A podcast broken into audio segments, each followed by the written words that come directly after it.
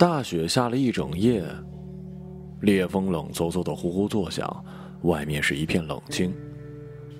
倒是厅堂里闹哄哄的，人倚着人，中间挤不进一条缝来。鱼肉荤菜被女人们一盘一盘端到饭桌，穿过板凳送往了好几桌。实在真是要命的急呀！要说起女人们在厨房里左转转右转转，屁股一下也挨不了板凳。这些女人们的分工啊，也是在情在理。温柔贤惠的总是择菜、炒菜、生火；刻薄泼辣的则是切菜、洗菜。至于那风情万种的，便是负责把菜送往大厅了。男人看了，难免就得心生摇曳了。男人们举着酒盅碰了一下，清脆、响亮，却也浑厚。他们穿着厚重的棉衣裹着，都是这样的，沉默寡言，不苟言笑，像是活了上百年的古灯塔，默默的。即便如此，上了桌的男人却变了一个模样，如野马惯常在草原上驰骋，开了酒瓶，大声咧嘴，大声笑，语气跌宕。开着男人们之间的话题，关乎爱，关乎性。女人们反倒避之不及了。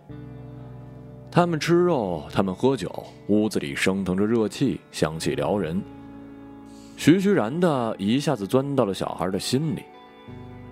在这么一个大雪的日子，这些人聚在一起，只为着一个共同的理由：这家的男人结婚了。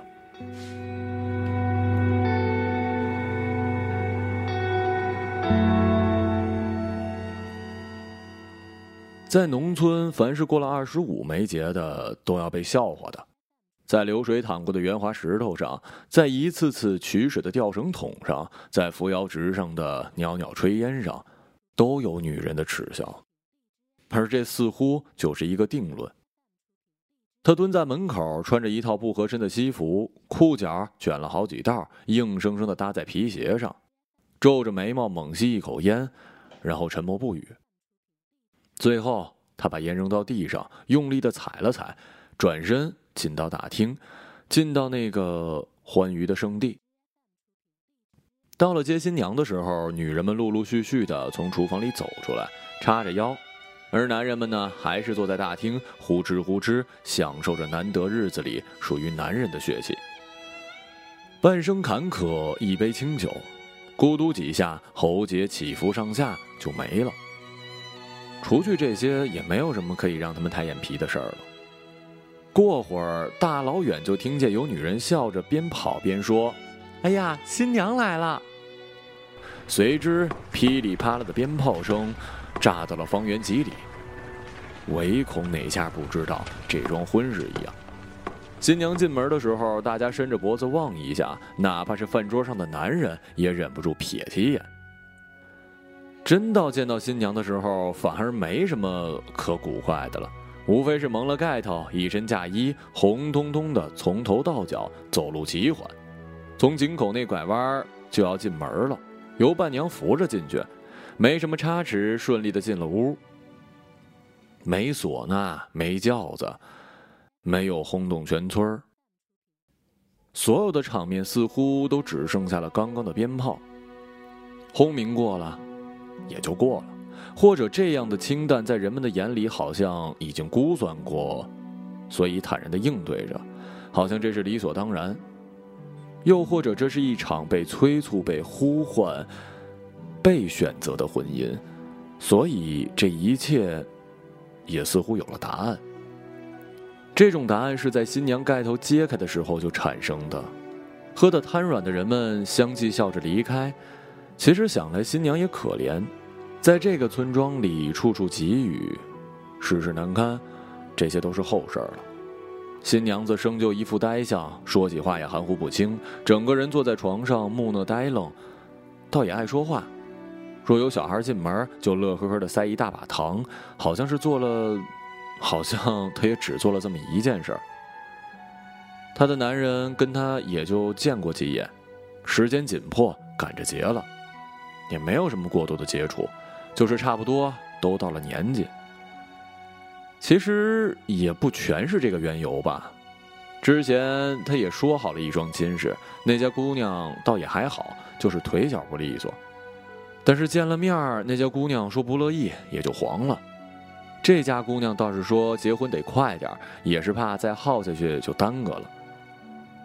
在这个地方就是如此的，大多数人都是这样的过了一生，虽然寂寞，虽然荒芜，但无论是苦难的一生还是平顺的，最终都要归为尘土，成为腐烂的骨骸，到了也还是荒芜。突然感觉好像吃喝本身是大事儿，而结婚倒成了一道手续，避不得又让不得。陪酒的时候，新郎新娘坐在一起，像是已经认识很久，娴熟自然。往往是新郎站起来敬酒，新娘也就跟着站起来。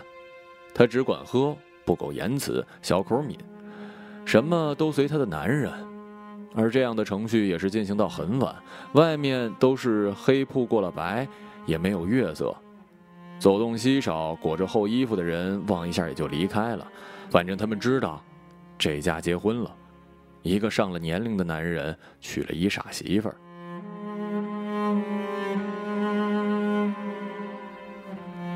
人慢慢退了，新娘坐在婚房，就这么等着。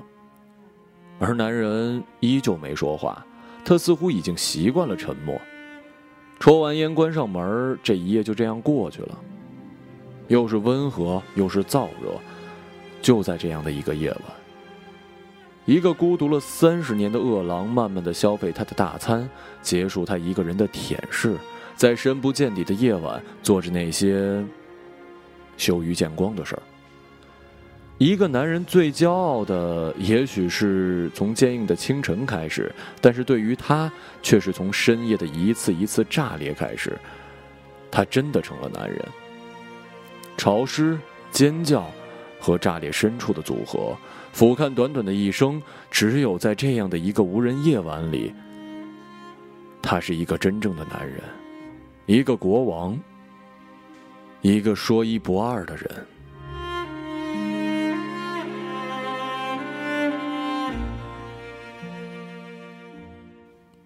此后也没有什么不同，女人洗衣做饭、取柴烧火，在浓烟跟清水间来回的调转。